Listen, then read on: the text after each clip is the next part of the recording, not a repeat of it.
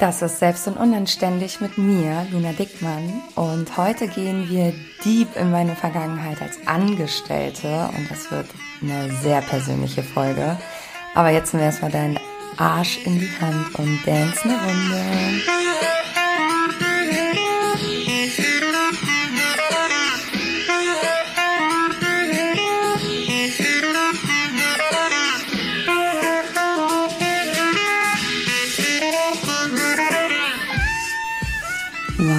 Das ist echt eine mega persönliche Folge geworden.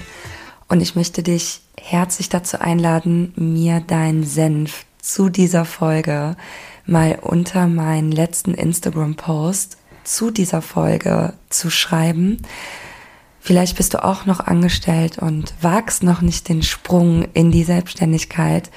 Vielleicht bist du schon gesprungen oder so halb im Side-Business, aber es läuft noch nicht so richtig und du weißt einfach nicht, wie du anfangen sollst, wo der Fehler liegt und was du besser machen sollst. Und für genau die unter euch, die noch angestellt sind oder bisher leider erfolglos selbstständig sind, habe ich ein neues Gruppenprogramm, was ich mit meinem Team exklusiv für euch konzipiere. Und das wird im Februar rauskommen und ich freue mich da echt mega drauf, weil das so das Produkt ist, was dich all in gehen lässt.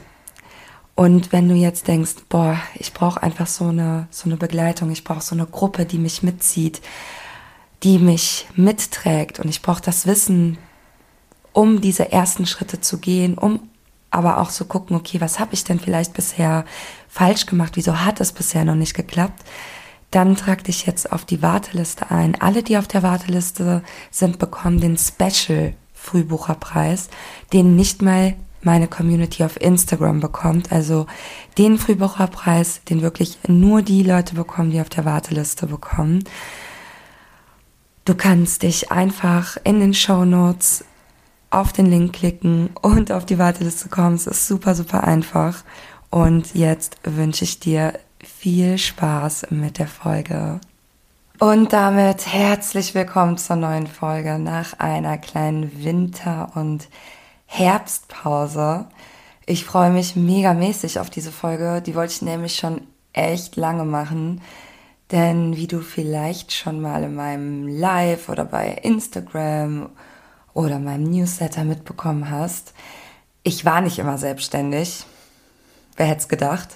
Ich war selbst lange in der Brotjobspirale, habe alles Mögliche als Studentin gemacht und nach dem Studium war ich ja selber noch angestellt. Ich glaube so für ein Jahr oder anderthalb Jahre, bevor ich dann zum allerletzten Mal, Klopf auf Holz, gekündigt habe. Und ich weiß, dass ganz viele meiner Zuhörerinnen, also von euch selbst noch in ihrem 9-to-5-Job sind und dort teilweise sehr, sehr unglücklich sind. Vielleicht gehörst du auch zu denjenigen, die spüren, ja, dass sie so mehr wollen und vielleicht spürst du, dass du einfach keine Lust mehr hast, in irgendeinem System zu funktionieren, deine Urlaubstage mit deinem Chef absprechen zu müssen und einfach gerne deinem eigenen Herzensprojekt nachgehen willst, deine eigenen Urlaubstage bei dir selbst einreichen willst, deine eigene Chefin sein möchtest und auch irgendwie keine Lust mehr hast, dich dauernd nach anderen zu richten, beziehungsweise die Visionen von anderen zu realisieren, sondern du spürst irgendwie, ja, es ist jetzt Zeit, meine eigene Vision rauszubringen und in die Welt zu bringen. Und das sieht ja immer alles so einfach aus, ne? Gerade auf Instagram sehen wir ja täglich die digitalen Nomaden, die VAs, also virtuelle Assistentinnen, die Coaches und so weiter, die aus allen Löchern sprießen. Und oft habe ich so das Gefühl, vielleicht geht es dir auch so, dass da einem so eine Leichtigkeit vermittelt wird, dass es eigentlich total einfach ist, ne? Mach doch mal, kündige mal, spring einfach. Du bist doch nur eine Entscheidung entfernt. Kann doch nicht so schwer sein. Und das stimmt ja auch alles. Also es ist deine Entscheidung. Es ist die eine Entscheidung, die du triffst. Wer sonst sollte sie treffen? Dein Chef bestimmt nicht.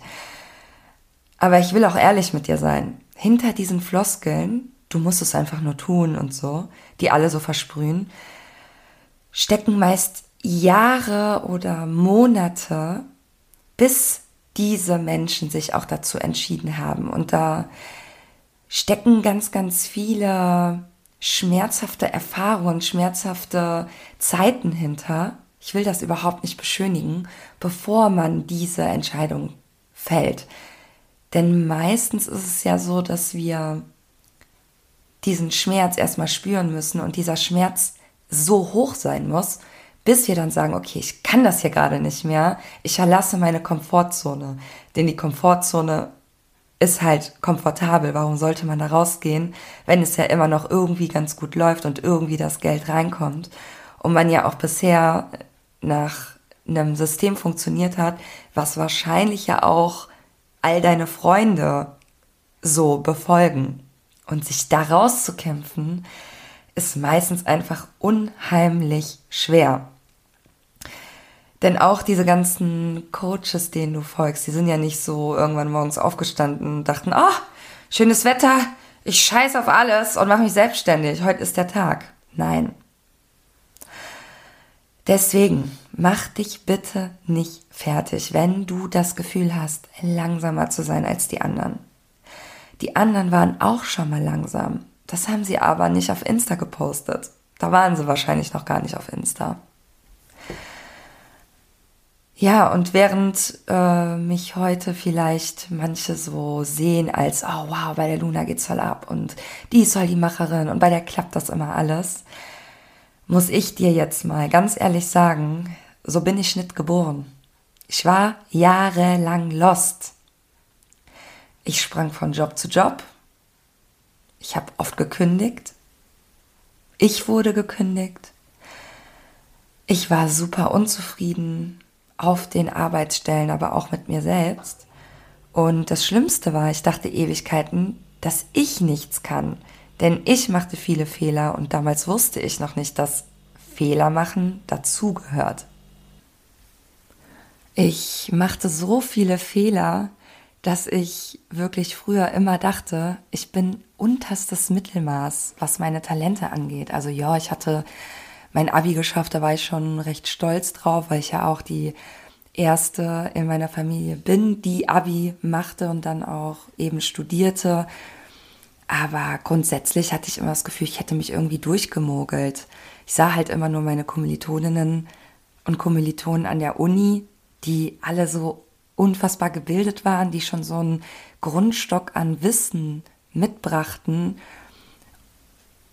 und aus einer Akademikerfamilie kam und ähm, dass ich dachte, da, da kann ich überhaupt nicht mithalten. Und damals habe ich das überhaupt nicht als Stärke gesehen, dass ich so dachte, ja, dafür bringe ich andere Skills mit, die ich damit kombinieren kann, sondern ich habe mich total minderwertig gefühlt. Und ich weiß noch, dass ich mitbekam, dass Kommilitonen von mir sogar vom Prof angesprochen worden sind, ob sie bei ihm arbeiten wollen als Tutor oder Tutorin, als äh, studentische Hilfskraft, also SHK.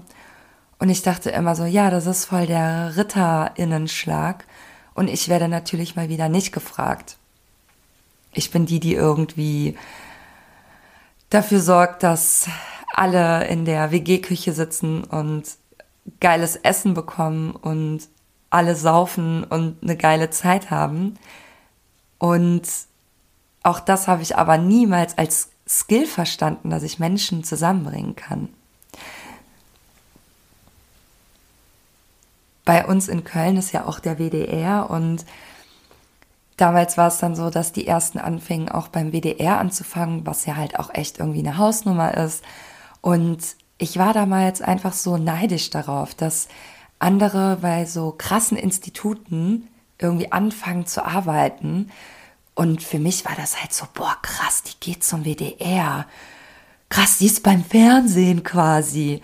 Und ich, naja, 2010 denke ich, war ich so die glücklichste Kellnerin Bonds, könnte man sagen. Und weißt du, ich habe da mit meinen Freunden und Freundinnen gearbeitet. Ich habe da echt auch noch Freundinnen, mit denen ich halt immer noch heute Kontakt habe. Ich hatte wirklich ein mega Team und ich war da so richtig eingearbeitet, weißt du, ich war so eine richtig schnelle Kellnerin. Ich habe dann auch irgendwann die Bar geschmissen und es war so ein lustiger, geselliger Umgang dort, weil irgendwann kannte man auch die Stammkunden und Stammkundinnen und allein dieses Gefühl, so an der Bar zu, zu kellnern oder im, hinter der Bar Getränke zu machen und dann kommt so ein Stammkunde vorbei und setzt sich so an die Bar und man fängt so ein bisschen an zu faseln und um 15 Uhr macht man aber Feierabend, weil man doch ein noch ein Seminar hat. Das war so eine super, super geile Stimmung. Das war so das Leben, das ich mir vom Studenten- oder Studentinnenleben eben halt auch erwünscht habe, gewünscht habe. Und ich habe da halt teilweise so zwölf Stunden Schichten gemacht. Ne? Ähm, Mittwochs habe ich immer, weiß ich noch ganz genau, mit der Lea zusammen, mit der ich immer noch befreundet bin, die zwölf Stunden Schichten gemacht. Das hieß äh, morgens um acht Uhr die ganzen Stühle raustragen. Und das war zwar übelst Knochenarbeit, aber ich habe das geliebt, so von neun bis elf war nämlich kaum was los. Da waren nur so ein paar Stammgäste da, so ein paar Studentinnen, die noch irgendwie die ähm, Sachen für die Uni vorbereitet haben. Und zwar so eine Stille im Café. Ich liebe das auch heute noch, im Café zu arbeiten und beneide dann fast die Kellnerin, beziehungsweise weiß ganz genau, wie sich das anfühlt, wenn morgens so alles ruhig ist und man so in den Tag startet und man weiß, gleich kommt so die große Welle an ähm, Kaffeetrinkern und Mittagesserinnen und ja, ich habe das geliebt, ne? Also es war echt eine wunder wunderschöne Zeit.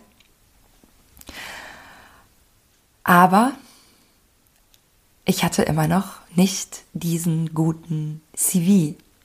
Ich hatte immer noch keine tollen Jobs da drauf, mit denen ich mich hätte bewerben können. Und das Problem war, ich habe halt gesehen, meine Kommilitoninnen, die hatten halt alle irgendwie Kontakte zu irgendwelchen tollen Jobs und Instituten und wichtigen Menschen und Protagonistinnen der Branche. Aber ich hatte keine Kontakte über meine Eltern beziehungsweise über meine Mutter. So, ähm, ich verstand mich auch nicht gut mit irgendwelchen Dozentinnen, die mich dann gefragt hätten, hier Luna, also wir brauchen dich und äh, bitte fang jetzt bei uns an zu arbeiten.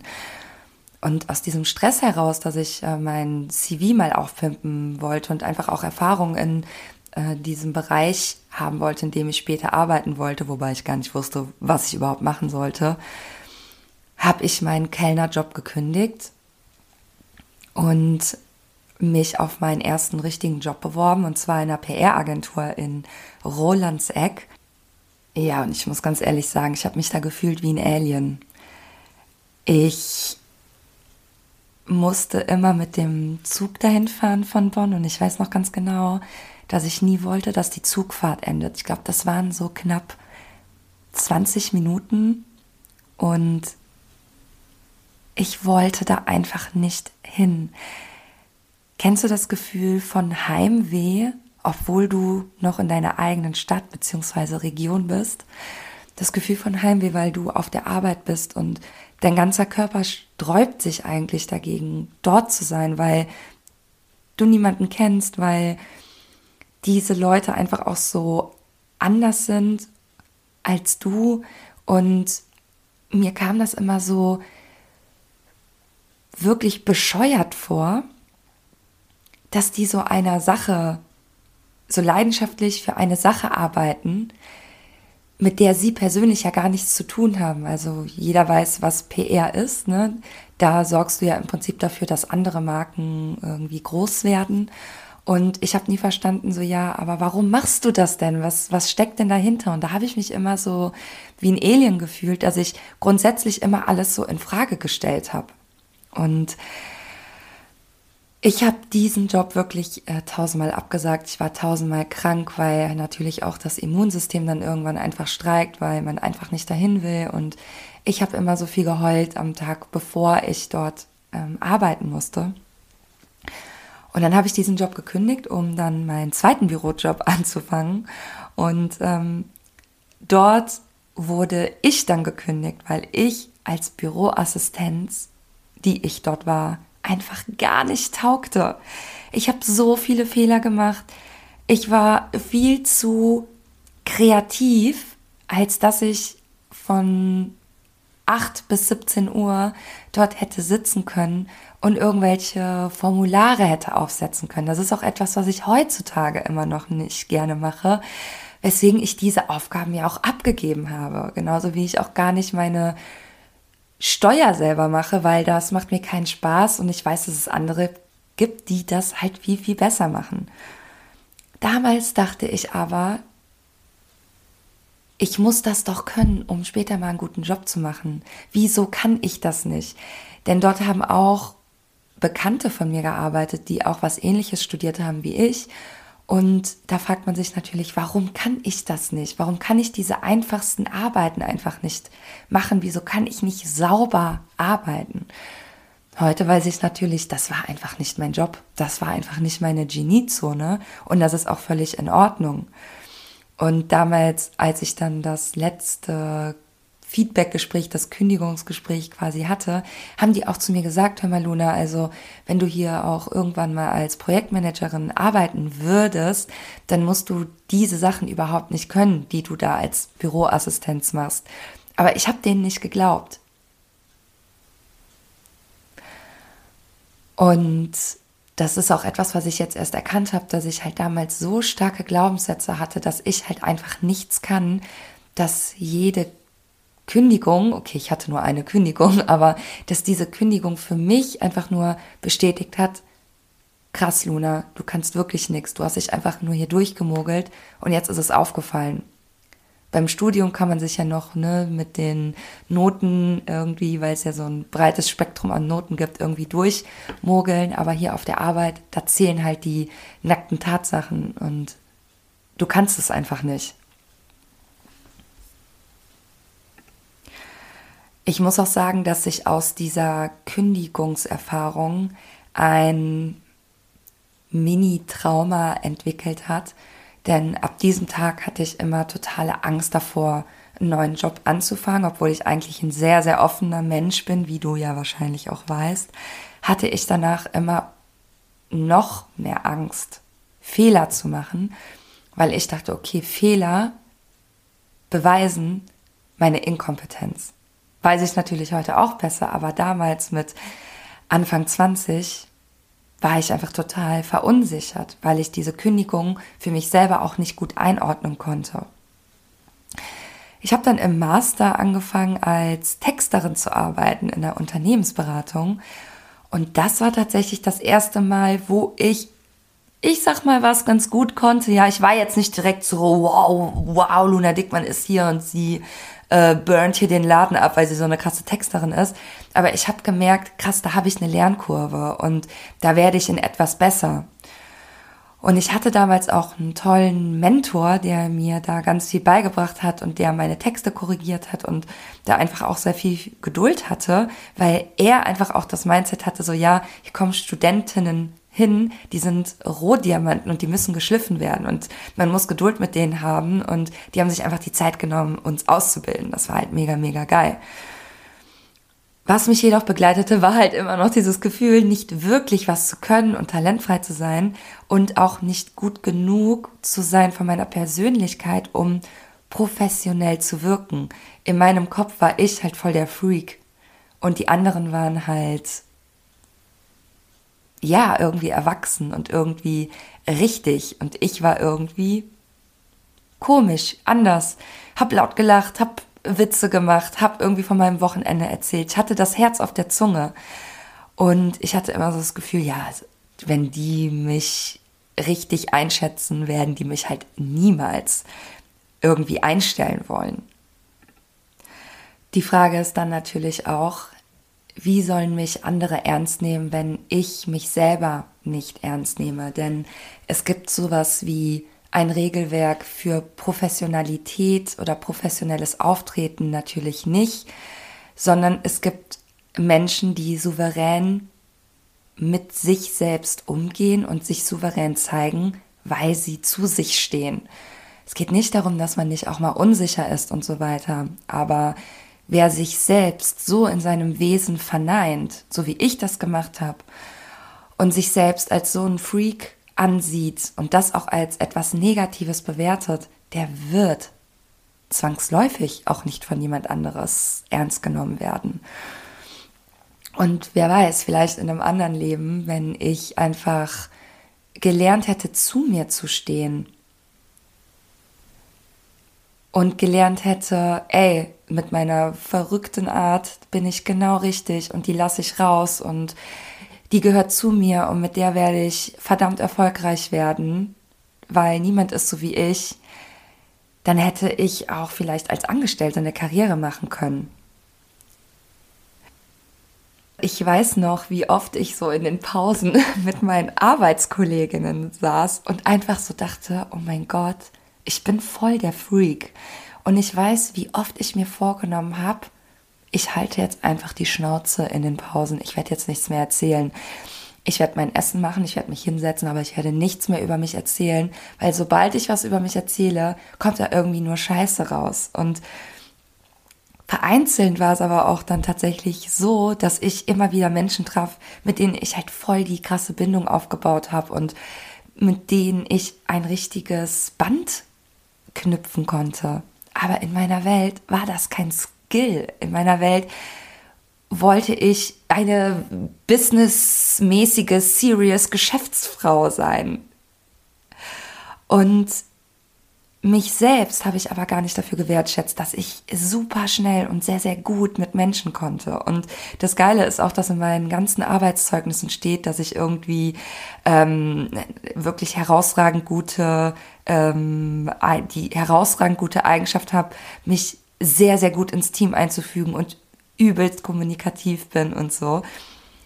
Aber ich sah das einfach nicht. Ich sah nur, ich wurde mal als Büroassistenz gekündigt. Ich brauche immer so lange beim Texten. Ich kann doch nicht Texterin werden. Das ist doch nur was für eine SHK, also für eine studentische Hilfskraft. Andere sind besser als ich. Andere sind schon vier Jahre im Job. Ich springe immer noch herum. Und was man hier natürlich auch merkt, ist, ich hatte damals überhaupt gar keine Ahnung, was es überhaupt für Jobs gibt. Ich meine, damals hätte ich eh niemals geglaubt, dass ich mal Instagram-Coach bzw. Business-Coach werde. Das war eine Bubble, die mir natürlich nicht bewusst war damals, aber hier muss man natürlich auch meine Systemkritik äußern, denn eigentlich hätte man dafür sorgen müssen, dass äh, junge Frauen auch mal über den Tellerrand gucken und einfach mal an sowas wie eine Selbstständigkeit geführt werden und Möglichkeiten an die Hand bekommen. Denn ich, mir war die Selbstständigkeit ja nicht fremd. Ich kannte das ja durch meine Eltern, die damit zwar übelst gefällt sind, aber grundsätzlich ähm, habe ich ja so ein sehr starkes nach vorne gehen und vorne stehen gehen, ja in mir. Und ich denke, hätte man mir schon in der Schule das an die Hand gegeben, dass so etwas möglich ist, ohne sich verschulden zu müssen, sondern dass es dafür ähm, Unterstützung gibt vom Staat und so weiter, dann hätte ich mir das wahrscheinlich auch überlegt. Ne? Aber das ist ja im heutigen System einfach auch noch nicht so angekommen. Es kommt zwar langsam, aber ihr wisst, was ich meine ja, als dann das Ende des Studiums kam und ich mich auf die Suche nach einem richtigen Job machen musste, ging mir natürlich übelst der Arsch auf Grundeis. Und ich war kurz bevor ich aufhörte zu studieren, nochmal in Italien, in Rom für ein Semester ähm, im Erasmus. Und ich weiß noch, dass ich mich dort mit einer ganz alten Freundin von mir getroffen habe und sie erzählte mir so, was sie jetzt vorhat und war so super begeistert davon. Und ich habe ihr richtig angemerkt, dass sie so dafür brennt, für ihren Job und für das, wo sie sich bewerben will und so. Und sie fragte mich, Luna, was willst du eigentlich machen? Und ich wusste überhaupt nicht, was ich antworten soll. Ich hatte nicht mal eine Ahnung, wo ich hin will. Und deswegen habe ich etwas überlegt, was ganz viele brotlose Germanistinnen machen. Lehrerin werden. Weil Lehrerin werden ist so ein stabiles Brett Ne, das machst du so. Germanistik studiert, wirst Deutschlehrerin. Ich kann ganz gut mit Kindern, ich kann ganz gut mit Menschen. Das sollte doch klappen. Gott sei Dank ist diese Idee im Sande verlaufen und ähm, dann habe ich tatsächlich nach meinem Masterstudium, das ich auch mit einer sehr mittelmäßigen Note abgeschlossen habe, mit Sicherheit sechs oder sieben Monate nach einem Job gesucht. Und damals war es so, dass ich direkt in Hartz IV gerutscht bin, also auch kaum Geld hatte. Und äh, jede, die mal in einer Großstadt gewohnt hat, weiß, das Leben hier ist teuer. Und ich hatte kaum Geld und ihr müsst ja, vielleicht war die eine oder andere von euch auch schon mal arbeitssuchend, aber es ist halt so, gerade nach dem Studium ist man ja voll krass in so einem sozialen Gefüge und möchte natürlich dann auch viel machen. Also man sitzt dann ja nicht irgendwie den ganzen Tag zu Hause, sondern ähm, im Zweifel hast du auch äh, viele andere Freundinnen, die gerade noch studieren oder im letzten Semester studieren, die noch viel Zeit haben, mit denen man was machen will, Kaffee trinken will, in, eine, äh, in einen Club gehen, dancen will, auf Festivals gehen will. Und das war halt einfach krass für mich, weil ich einfach kaum Geld hatte und mir diesen Lifestyle, den ich vorher gepflegt habe, einfach überhaupt nicht mehr tragen konnte. Und ich bewarb mich damals auf so Stellen wie ähm, als Redakteurin ähm, in Verlägen, Verlägen, Verlagen, Verläge, wie ist der Plural davon? Und auf ganz, ganz viele Volontariate. Ein Volontariat, ich weiß nicht, ob du das kennst, das ist ähm, sowas wie eine mini kleine ausbildungshafte Festanstellung in einem Betrieb. Das ist aber nichts, wo du jetzt kein Geld bekommst, sondern du bekommst den Mindestlohn. Ich glaube, das war damals 1400 Euro brutto, wenn ich mich richtig erinnere. Und du bist dann da wie in so einem besseren Praktikum. So, wenn man das so sagen kann, ist das natürlich einfach nur eine krasse Ausbeute, weil ich meine, mit einem Master in der Tasche einfach sollte man nicht danach noch ein Volontariat machen. Und ich war da teilweise in Bewerbungsgesprächen, wo die halt zu mir meinten, dass wir nur 400, 500 Euro Lohn kriegen, weil die das so sehen, dass wir ja auch ganz viel dafür zurückbekommen. Also klingt so ein bisschen wie diese ganze Praktikumsseuche, die gerade in der Coachingbranche auch abgeht, wo ja auch ganz häufig äh, junge Frauen einfach ausgenutzt werden, weil die gerade frisch auf dem Markt sind, nicht wissen, was sie tun sollen und dann bei irgendwelchen großen oder mittelgroßen Coaches ein Praktikum machen für umsonst, aber irgendwie 40 Stunden arbeiten und man dann irgendwie sagt, ja, aber dafür kriegst du irgendwie ganz, ganz viel Erfahrung. Was ja auch stimmt, teilweise bekommen die viel Erfahrung, teilweise aber auch nicht. Dazu gibt's ja auch eine eigene Podcast-Folge. Sehr, sehr schwierig also. Ja, und in der ähm, ersten Agentur, in der ich dann als, Volontari als Volontärin anfing, habe ich tatsächlich relativ wenig Aufgaben gehabt. Ich habe eher so eine Art Beschäftigungstherapie bekommen, wo ich irgendwie immer so Social-Media-Beiträge geschrieben habe, aber auch alles so relativ ohne Strategie. Dann habe ich aber ähm, ein ziemlich cooles Projekt bekommen, wofür ich dann auch tatsächlich äh, nach Budapest geflogen bin, um ähm, einen ziemlich coolen Promi sogar zu interviewen. Also für mich war das damals alles äh, mega aufregend. Meine erste Geschäftsreise, mein erstes Interview ähm, für ein äh, Träger. Also das war alles mega, mega geil. Ich habe da auch wirklich viel gelernt und ich habe halt gesehen, dass ich Social Media ganz gut kann, beziehungsweise mir das Spaß macht. Also es war so das Erste, wo ich dachte, krass, das ist eine Aufgabe, die finde ich cool. Ich mag das irgendwie mit anderen die ganze Zeit im Gespräch zu sein, in den Kommentaren.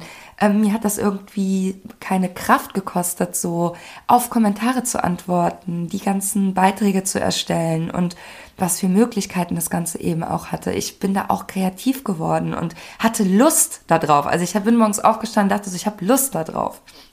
Und das war tatsächlich das erste Mal in meinem Leben so. Und was ich aber nicht so cool fand, war dieses Gebundensein an die Kunden, die die Agentur ja beauftragen. deren Werte zu vertreten, beziehungsweise deren Vorstellungen zu realisieren.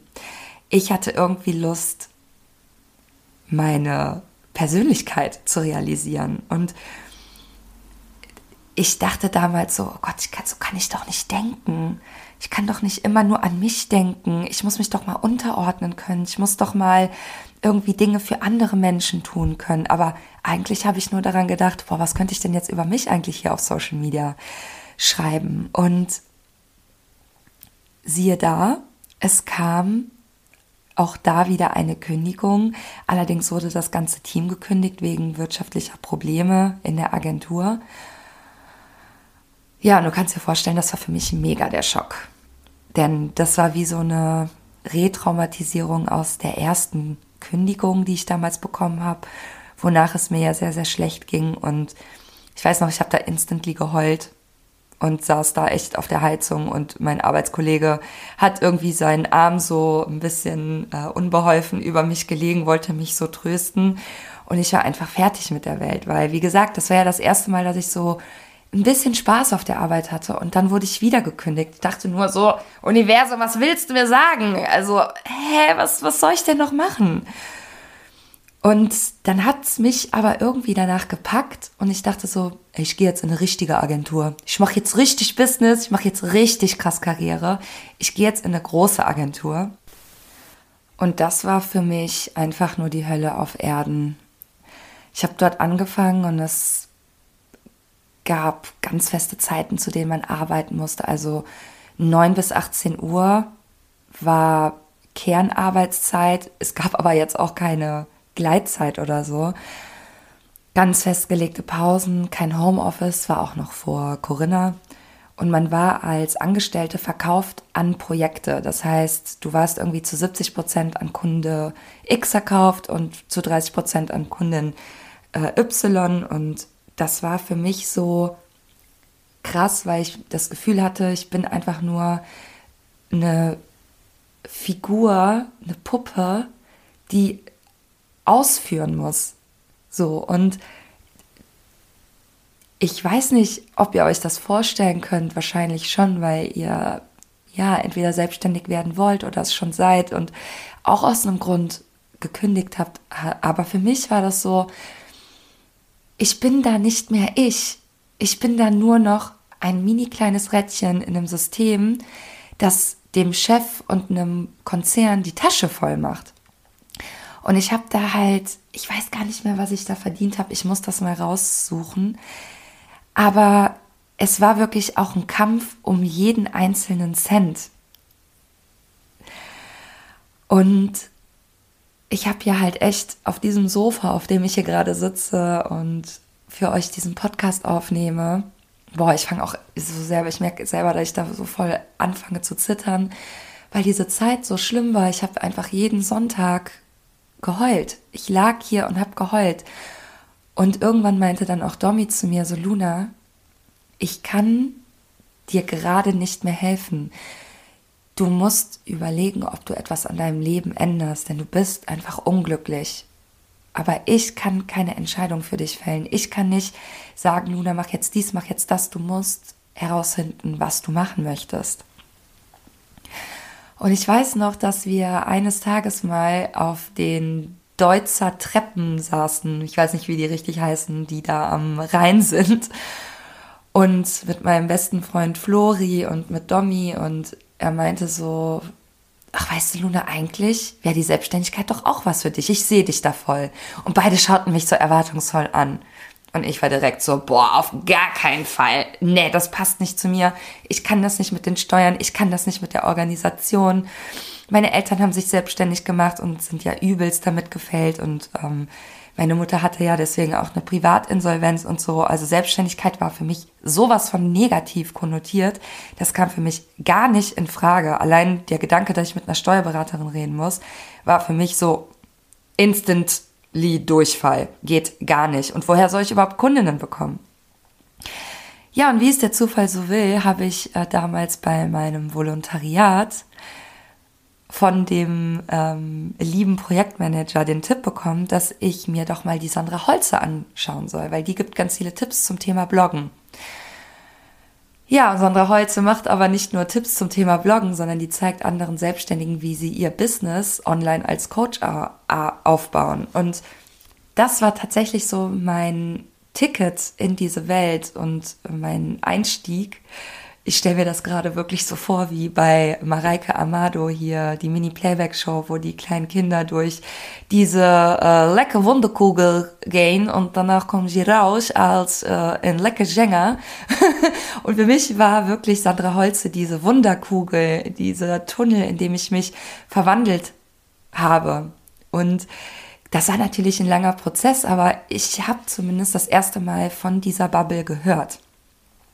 Und als ich dann bei meiner letzten Agentur war und so unglücklich war und nur geheult habe, da kam auf einmal dieser Gedanke und aus diesem Funken wurde auf einmal ein Feuer und dieses Feuer war einfach unstoppable. Ich wusste, das will ich machen und zwar mit Instagram, denn Instagram war mein Steckenpferd, ja.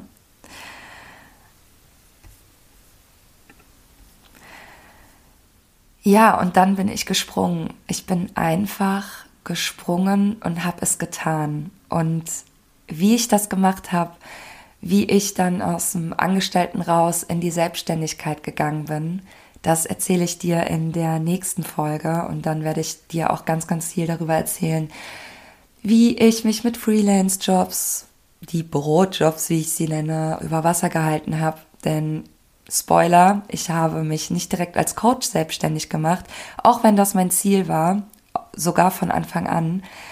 Und ich freue mich schon mega auf diese Folge. Wenn du Bock hast, kannst du mir jetzt einmal dein Feedback hinterlassen unter dem Post zu dieser Podcast-Folge und mir vielleicht erzählen, ähm, in welchem Stadium du gerade bist. Also bist du schon selbstständig oder bist du noch im Team angestellt, möchtest aber unbedingt kündigen, hast du vielleicht ein Side-Business. Ich bin äh, mega gespannt und ich wünsche dir jetzt alles Liebe und wir sehen uns im Internet.